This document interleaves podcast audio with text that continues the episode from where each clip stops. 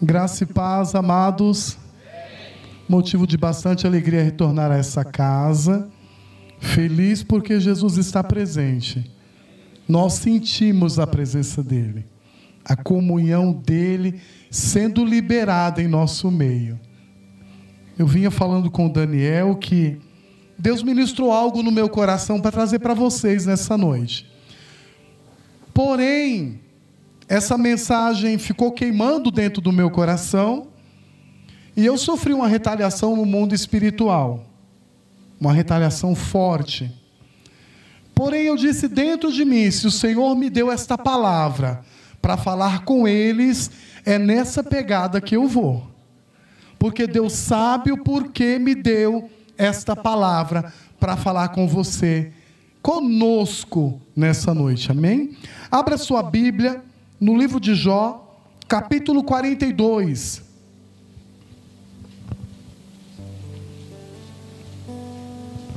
A presença de Deus é real em nosso meio. E você tem liberdade para adorar a Ele nessa noite. Abrir seu coração e deixar Deus te envolver com a graça dEle, fazendo aquilo que Ele quer nessa noite sobre as nossas vidas. Jó capítulo 42, versículo de número 5. Que diz assim: Com ouvir dos meus ouvidos ouvi, mas agora te veem os meus olhos. Com ouvir do meu ouvido te ouvi, mas agora te veem os meus olhos.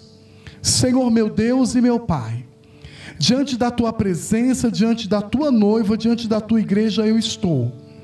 Colocaste no meu coração esta palavra. E eu tenho certeza que tu tem algo especial para desvendar na vida deste moço, dessa moça, deste jovem, deste irmão, dessa irmã que está nos ouvindo agora. Deus, eu posso não saber transmitir, mas tu sabe que esta palavra tem endereço registrado.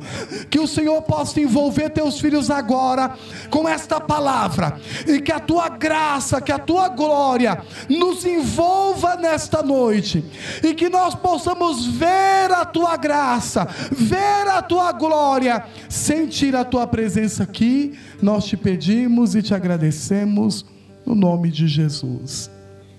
Amém. Quem nunca ouviu falar de Jó? Impossível, né? Tem pessoas que ainda usam o bordão, né? Estou sofrendo como Jó. Mas por mais que você passe dificuldade, cada luta é específica. Cada um passa por uma situação. E às vezes eu olho para a tua prova e falo: ah, mas esse cabra é muito frouxo.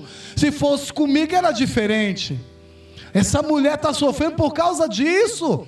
Ah, se fosse comigo seria diferente. Quando o calo aperta no teu pé, aí você sabe como é a dificuldade. Porém, quando você não se coloca no lugar do irmão para sofrer o que ele está sofrendo, você não entende qual é a prova dele, porque é ele que está passando. Quem já ouviu falar de Jó? E quando você ouve falar de Jó, te bate uma revolta santa. Mas por quê, pastor Abraão? Jó era fiel, era reto, era temente a Deus e se desviava do mal. Jó estava no templo, Jó adorava a Deus a todo momento, e se alguma coisa que ele visse fosse influenciar sua comunhão com Deus, ele se afastava. E quando você olha para um homem nessa situação, você imagina Deus abençoava ele a todo momento. Ele era cheio da graça, ele tinha experiência, ele tinha comunhão, Deus estava com ele em todo momento. Porém, um dia, os filhos de Deus se apresentavam diante do Senhor, e no meio deles veio Satanás. E Deus deu testemunho de Jó. Você viu meu servo Jó? Homem reto, fiel, temente, que se desvia do mal. Ah, claro. Tu dá tudo para ele. Tira tudo que ele tem. E verá que ele blasfema na tua face. Não é injusto Deus provar Jó por causa de uma afronta de Satanás? Não é injusto Deus nos provar se a gente está andando no caminho certo, fazendo a vontade dEle, andando como Ele quer, renunciando às coisas terrenas para fazer o que Ele quer, o chamado de Deus, nos dedicar. Ah, mas o Senhor não der 18. Não, tenho 19. mas já fui jovem com vocês. Aceitei Jesus 17 anos. Já passou umas luas, não parece. Mas eu fui moço, e sou velho. Ainda vi o justo e descendência mendigar o pão. Na minha mocidade, eu servi a Deus dando tudo o que eu tinha. E eu não me arrependo nenhum momento de ter estado todos esses anos na casa do Senhor. Porque na casa do Senhor há alegria, na casa do Senhor há presença, na casa do Senhor há abundância de pão, na casa do Senhor há misericórdia, na casa do Senhor há presença real de Deus, na casa do Senhor não temos falta de nada. Ele ele nos preenche de tudo. Ah, mas não quero ser provado. Se Deus me preenche de tudo, eu quero viver na bonança, na bênção. E eu parei um dia e perguntei, mas Senhor, se Jó era reto e eu não sou, se Jó era fiel e eu sou falho, se Jó era temente, tem hora que eu quero fazer a minha vontade se desviava do mal, mas hora que o meu pé quer ir para onde o mal está. E o Senhor provou. E eu questionava por que, que Deus provou Jó se Jó era bom. A gente não fala isso? Quando você evangeliza um amigo, ah, não bebo, não fumo, não mato, não roubo, eu sou bom, eu vou para o céu também. Precisa estar na igreja para mim ter Jesus. Não, não precisa mesmo. A igreja é você. Aonde você estiver, a presença dele vai com você. Nós temos que ser igreja, não estar na igreja. Ser igreja. Não adianta estar aqui, mas a mente está lá fora. Tem que estar aqui adorando de verdade, coração contrito, a alma voltada e elevada para Ele, adorando a Ele em todo momento. A samaritana disse: Ó, vocês dizem que tem que adorar no templo, nós adoramos no monte. E ele disse: Ó, mulher, vem um tempo que nem no templo, nem no monte, Deus vai procurar adorador que adora espírito e verdade, aonde você estiver. Ser adorador aonde você colocar a planta dos pés. Eu coloquei a planta dos pés aqui, eu vou adorar aqui. É aqui que a presença de Deus vai descer sobre a minha vida. Jó, nesse versículo que eu li, ele explica o porquê que Deus o provou. E eu parei, pastor Daniel. Olha que coisa, pastor Daniel. Eita. É maravilha, né? Já falei hoje que ele só casou porque eu orei, viu? Em compensação, eu fiquei na fila, mas Deus é bom. Eu parei para meditar nisso. Como assim? Por que, que Deus provou ele desse jeito?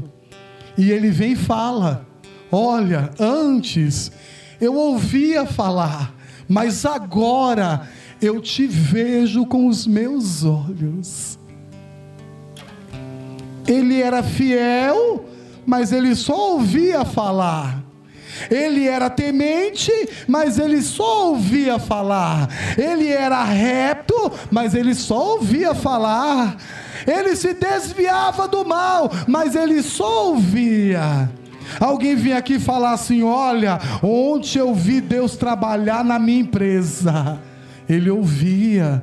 Olha, eu vi a mão de Deus operando dentro da minha casa, ele ouvia. Alguém falava: Olha lá onde eu passei, Deus sacudiu a terra, ele só ouvia. Ele não tinha tido experiência, intimidade, ele não tinha visto a grandeza do Todo-Poderoso. E o que Deus está mandando eu te dizer: não adianta estar aqui, fazer parte do grupo, cantar no conjunto, ofertar, lançar-se no pé do Senhor e não ter intimidade com o teu Salvador. É preciso termos intimidade com Ele.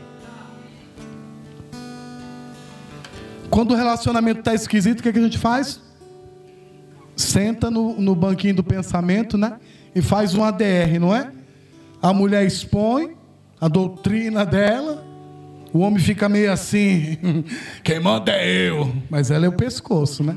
Você é a cabeça, mas ela é o pescoço.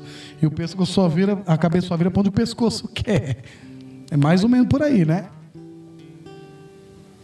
O vaso mais frágil se torna o mais forte. Você senta e vai conversar, né? Vamos pôr os pontos aí, vamos ver onde eu errei. Onde eu errei para não errar mais. Ela fala, é, você errou mesmo. E ela não, né? Aí você vai discutir a relação. Ó, oh, não é precisa melhorar nisso. Ah, eu preciso, você não. Não, eu também preciso. E aonde eu errei? Aqui. Por que, que eu estou falando isso? A nossa vida com Cristo é a mesma coisa. Somos a noiva e Ele é o cordeiro. Nós temos que estar em contato direto com Ele. Jesus, onde eu preciso melhorar? Você precisa melhorar aqui. Senhor, eu estou certo nessa direção. Olha, vira mais um pouquinho para o lado, que a direção é essa. Senhor, o que, que eu preciso fazer para agradar o teu coração? Olha, você precisa mudar nisso daqui. É isso, intimidade, comunhão, ser conhecida do noivo e do noivo. Oh, louvado seja o nome do Senhor. Conhecer o nosso noivo, conhecer o Todo-Poderoso, se lançar nos pés dele. O que eu estou querendo dizer para você? Não adianta estar na igreja, tem que ser igreja. Não adianta parecer que serve a Deus, tem que ter fruto de verdade, tem que estar na presença dele, tendo comunhão, tendo experiência com ele. Quem que já teve experiência sobrenatural aí com Deus?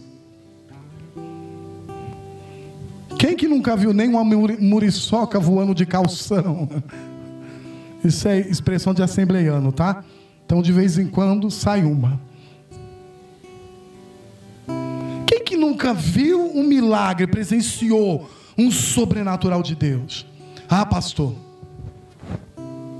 eu nunca presenciei nada. É disso que eu estou falando. Ser jovem que quando entrar num ambiente as pessoas falam assim: rapaz, tudo, quando toca aquela viola, o negócio fica esquisito. Ser um jovem que quando você entrar, as pessoas falar como fala na minha família, né? Ó, oh, maneiro que você vai falar que o crente chegou. Ah, mas por quê? Não, porque ele é crente, nós temos que respeitar.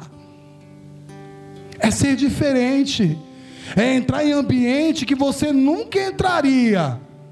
Mas se Deus mandou, você encara. Você entra e a diferença já está vista nos teus olhos, no teu falar, no teu agir. Jó parecia que tinha uma comunhão plena, mas faltava alguma coisa para ele. É tão difícil quando você passa anos na casa do Senhor e só escuta os outros contarem que tem bênção, e você nunca tem uma bênção para contar. Passa anos você naquela mesma situação e nada muda. Deus está ministrando no meu coração que hoje é dia de mudança. Hoje é dia que Deus quer fazer o sobrenatural sobre a tua vida. Hoje é dia que Deus quer se apresentar para você e falar: "Ei, eu tô aqui, ó, bem na tua frente, me veja, me enxergue. O meu sobrenatural, o meu espiritual quer se manifestar sobre a tua vida hoje." É se rasgar, é se render, é ver Ele no momento em que ninguém está vendo. Tá todo mundo achando que você perdeu, que você caiu, mas você está vendo Deus. A luta está lá, mas você não está vendo ela, você está vendo Deus. A afronta está lá, você não está vendo a afronta, você está vendo Deus. A doença chegou, você não está vendo a doença, você está vendo Deus. O inferno se levantou e você está vendo Deus. Eu quero te convidar hoje para você ver Deus. Eu ministro para criança, né? Aí é uma roupa totalmente diferente. Então, se você vê alguém muito colorido na cidade, é eu. Parecendo um outdoor. E um dia eu falei numa ministração para eles, você precisa ver Deus. Aí um dedinho levantou, irmão. Quando o dedo de uma criança levanta, eu sinto um frio, mas não é o Espírito Santo, não, irmão. É medo do que vai sair. Aí ela fez assim, tio. Aí eu fui lá com o microfone. Tio, eu vi o pastor falando que quem vê Deus vai morrer. Eu falei, estreitou. E o senhor está falando que eu preciso ver Deus. Eu não quero morrer, tio. Falei, mas você quer ir para o céu? Quero. Você quer morrer? Não. Falei, então já ficou difícil. Por enquanto a gente vai para o céu se morrer. Aí eu falei, Jesus, o que, que eu falo para ela? Aí eu falei para ela, vamos fazer o seguinte? Chama sua melhor amiga. Aí ela olhou assim, fez assim. Aí a menininha saiu do lugar e veio até onde ela estava falou: Já chamei. Você gosta dela? Gosto. Vocês têm comunhão? Tenho. A Bíblia diz que Deus nos fez a sua imagem e semelhança. Olha para ela. Aí ela olhou. Você está vendo Deus. o que, que eu estou querendo te dizer nessa noite? Nós somos a imagem e semelhança de Deus aqui. E a partir do momento que você olha para você e você não enxerga esse Deus sobrenatural brilhando na tua vida, você precisa fazer uma reflexão. Quando você olha para você e só vê defeito, quando você olha para você e se menospreza, dizendo eu não posso, eu não tenho, eu não sou, eu não vou, eu não faço, você está desprezando a glória de Deus que está selada sobre a tua vida. A presença de Deus é real sobre você. E quando você coloca a luta, a aflição, a angústia maior do que ele, você está fazendo do teu problema gigante e do Deus que habita em você um Deus pequeno, um Deus que tem limitações mas hoje eu te convido a olhar para dentro de você e ver que tem algo especial que Deus implantou dentro de você. A presença de Deus sobre a tua vida, a glória de Deus repousa sobre você. E sabe por que, que Jó não via isso? Porque ele estava preocupado com os amigos que estavam julgando ele. Ele estava preocupado com os filhos que morreu. Ele estava preocupado com as coisas que ele perdeu. Por último, até a saúde ele não tinha mais. Ele pegava um caco de telha e ele se coçava. E quando ele achou que ele podia contar com a mulher, ele não pôde. Porque ela olhou para ele e não viu Deus nele. E disse para ele: Jó, o negócio é você cair fora disso daí. Larga esse Deus, amaldiçoa ele e morre. Ou mulher, quanta ingratidão. Deus me deu tudo até aqui, tudo que eu tinha foi Ele que me deu. Deus me deu, Deus tomou, bendito é o nome do Senhor. Quer dizer que eu só adoro Ele no dia que está tudo bom. No dia que eu vou para a mesa e tem coisa farta, eu só adoro Ele. O dia que o bolso está cheio, o dia que o sapato é novo, eu só adoro Ele. Quando eu consigo a roupa de marca que eu queria, ou o relógio que eu almejava, quer dizer que eu só sou adorador quando tudo está bem. No dia da adversidade, escute, é aí que Ele está mais perto, é aí que Ele está do lado, é aí que Ele está contigo, te ajudando.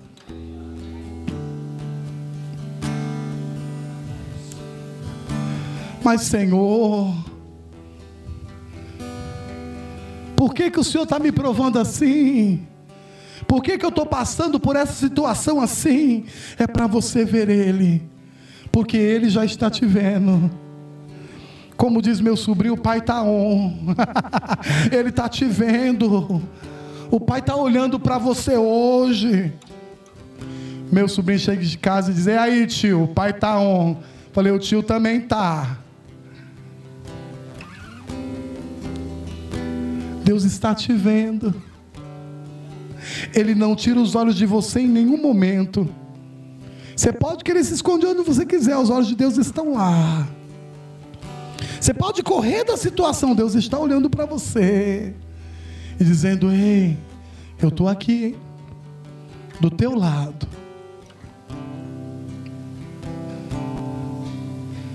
Maldito seja o dia que a minha mãe me concebeu, Jó. Onde você estava quando eu criei tudo?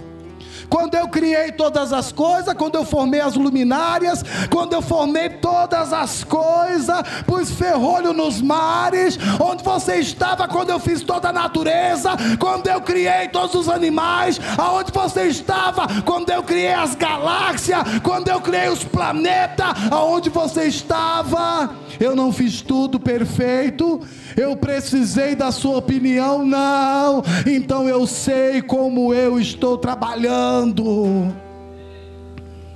Aonde você estava? Quem era você? Como você andava? E Deus te viu, olhou para você, te achou precioso te achou preciosa e disse: Eu quero para mim, eu quero usar, eu quero nas minhas mãos, eu quero na minha casa me adorando. Deus te viu, e por que, que você não consegue ver Ele? Deus te enxergou no meio de muitos. E por que que você não consegue sentir a presença dele, a graça dele, o envolver dos seus braços, o agir da sua mão? Ei, hoje Deus está ministrando ao teu e ao meu coração. Eu estou aqui, você pode me ver porque eu estou te vendo.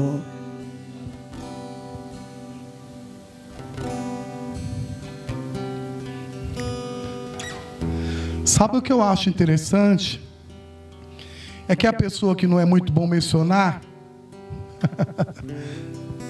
ele sempre cria uma situação achando que vai desvirtuar a nossa comunhão com Deus. Foi assim com Jó, foi assim com Daniel, foi assim com Samuel, foi assim com tantos outros. Quando ele via que a glória de Deus estava imundando a vida de alguém, estava modificando o homem, o homem estava sendo próspero e abençoado. Ele sempre criava uma situação para que o homem tirasse os olhos do alvo, tirasse os olhos do coração da parte do Senhor e voltasse para a situação, para não enxergar a glória de Deus ao seu redor, a presença de Deus sobre a sua vida, a mão de Deus trabalhando sobre a sua casa. Eu não sei qual foi a situação que o teu adversário criou para te tirar a atenção do trono, do altar, da presença do Todo-Poderoso. Mas hoje, Deus me convida e te convida a tirar os seus olhos da terra e mirar os teus olhos no céu tirar o teu coração da terra e encostar o teu coração lá no coração de Deus, voltar a tua adoração para Ele e dizer: Deus, olha como está aqui, mas meu alvo é lá.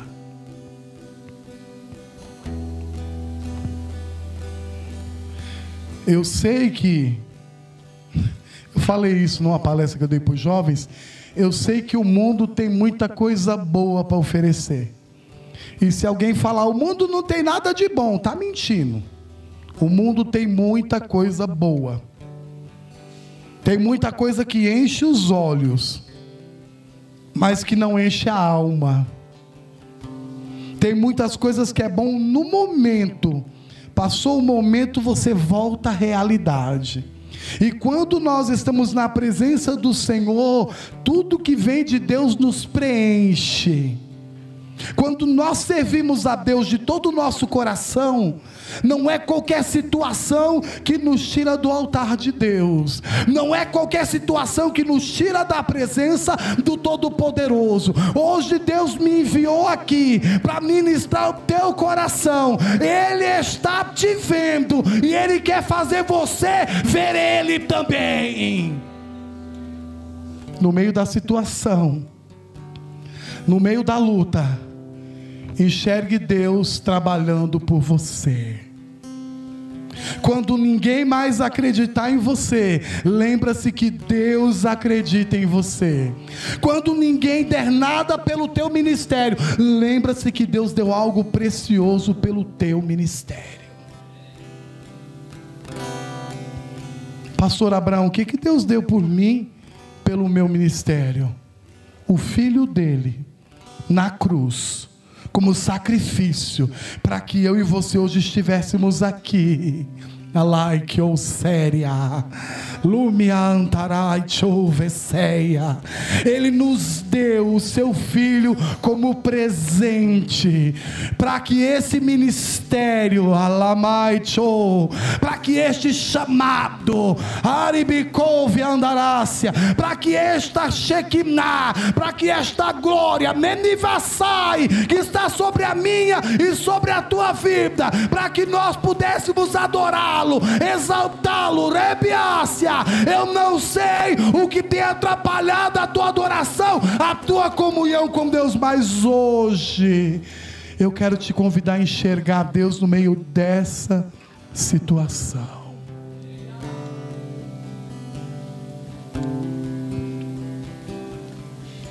Tenho muita experiência de jovem para contar.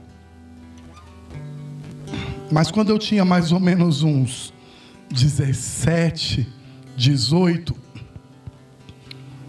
eu fui questionado na onde eu trabalhava. A pessoa chegou para mim e falou assim: Ô, oh, que você é crente? Eu não sabia o que falar para ele. Por que, que eu era crente? Ô, oh, por que, que você é da igreja? E eu parei, né? Eu pensei assim, tudo que uma pessoa que não é da igreja vem te perguntar, às vezes é uma pegadinha, né? Então, dependendo do que você responde, a resposta fica pior do que a pergunta. Então eu parei. Aí ele começou a pontuar para mim, na minha vida, as coisas que eu tinha de motivo de não servir a Deus. Ele falou: por que, que você está na igreja, cara? Se teu pai não gosta de você e está demonstrando para todo mundo. Aí eu parei e pensei, é. Por que, que você é crente se vocês moram num lugar terrível? Como esse lugar que vocês moram. Eu moro no Elba. Firmão? Quem já ouviu falar do Elba? É nós. E ele foi pontuando. Pô, meu, você é da igreja, eu não vejo você com mina nenhuma. Falei, mina de ouro? Ele, não, mulher, mano. Ô, oh, você trabalha a semana inteira, meu, vai olhar na carteira, você não tem nada. E ele começou a pontuar tudo de ruim que estava sobre a minha vida. E aquilo foi me oprimindo. Porque tudo que ele estava falando era real.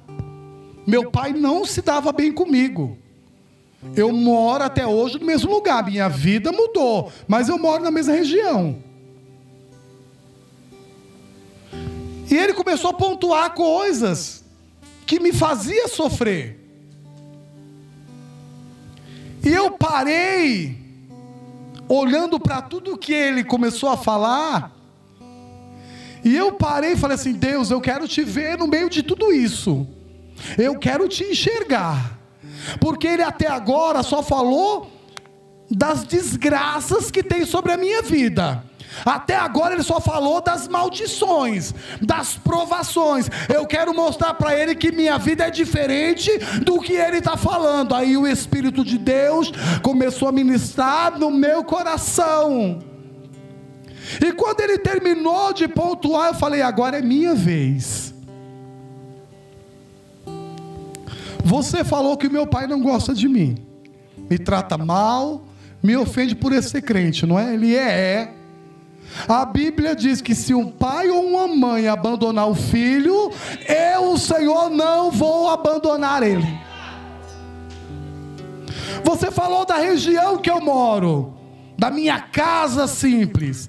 A Bíblia diz que Jesus morreu, ressuscitou e foi preparar lugar para mim no céu. E lá eu vou morar em mansão e eu vou pisar em rua de ouro. Você falou das minhas vestes. A Bíblia diz que quando Jesus vir me buscar, meu corpo vai ser transformado. Não vai mais ter estria, não vai mais ter barriga caída. Eu vou ser transformado em corpo de glória.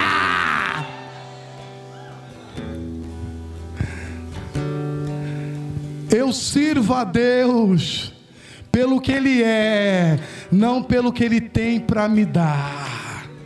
Eu adoro a Ele, não porque Ele é bom para me dar tudo o que eu quero, não. Eu adoro a Ele porque o que Ele tinha de melhor para me dar, Ele já me deu a salvação. Ele deu o seu filho para morrer na cruz por mim. E eu sim sou um jovem que sirva a Deus com muita alegria. Então, quando alguém perguntar por que, que você é crente, diga para ele: por que, que eu não seria? Foi o que eu falei para ele, por que, que eu não seria? Aí ele pontuou. Aí eu fui lá e tive a, a resposta. Falei para ele, deixa eu te contar mais uma coisa. Que você pontuou tudinho aí. O meu Deus é poderoso para fazer além do que eu penso e do que eu peço. Então, tudo que você pontuou ainda não é comparado ao que o meu Deus tem reservado para mim. Aleluia. Eu quero te convidar agora a sonhar a coisa maior que você tiver aí no teu pensamento, a projetar, a desenhar, a declarar, a determinar a coisa maior que você precisa hoje. E eu quero dizer para você que Deus pode fazer maior do que o que você pensou. Ai! Deus pode fazer muito além do que pensamos e do que pedimos. Eu ouvi uma expressão um dia que se você orar pedindo algo que não existe, Deus cria para te dar. Oi, irmão, oh, eu creio. Eu creio, sonhe. Ninguém cobra imposto de sonho ainda, então vamos sonhar. Vamos crer no que Deus liberou sobre a nossa vida. Vamos acreditar na promessa que Ele nos fez. Vamos olhar para Ele com o olhar de quem está apaixonado, sabe? Aquele olhar assim. Olha para Ele hoje. Olha para Ele do profundo do teu coração e da tua alma. Não tenha vergonha dele. Não tenha timidez diante da presença dele. Não se comporte como se estivesse em qualquer lugar. Você está na presença do Rei, do teu noivo. Você está diante daquele que te conhece. Ei, eu posso não te conhecer, mas Ele te conhece. Eu posso não saber da tua intimidade, mas Ele sabe. Ele está te vendo. Ele está te olhando e dizendo para você: hoje, ei, eu quero me apresentar para você, eu quero me mostrar para você. Eu quero fazer você entender. Ninguém me deu horário, hein? Aí eu vou até a hora que eu quiser. Vocês não falou a hora. Vocês sabem que assembleiano ama o microfone. não ri não, que agora ficou estreito. Deus quer se apresentar para você. Mas, pastor Abraão, como assim? Qual foi a luta que ficou lá na sua casa quando você veio para cá? Qual é a maior dificuldade? Que aqui está tudo mil maravilha, mas quando você sai dali e começa a caminhar em rumo da sua casa, o que é que te entristece antes de você chegar lá? Eu queria que você se colocasse de pé.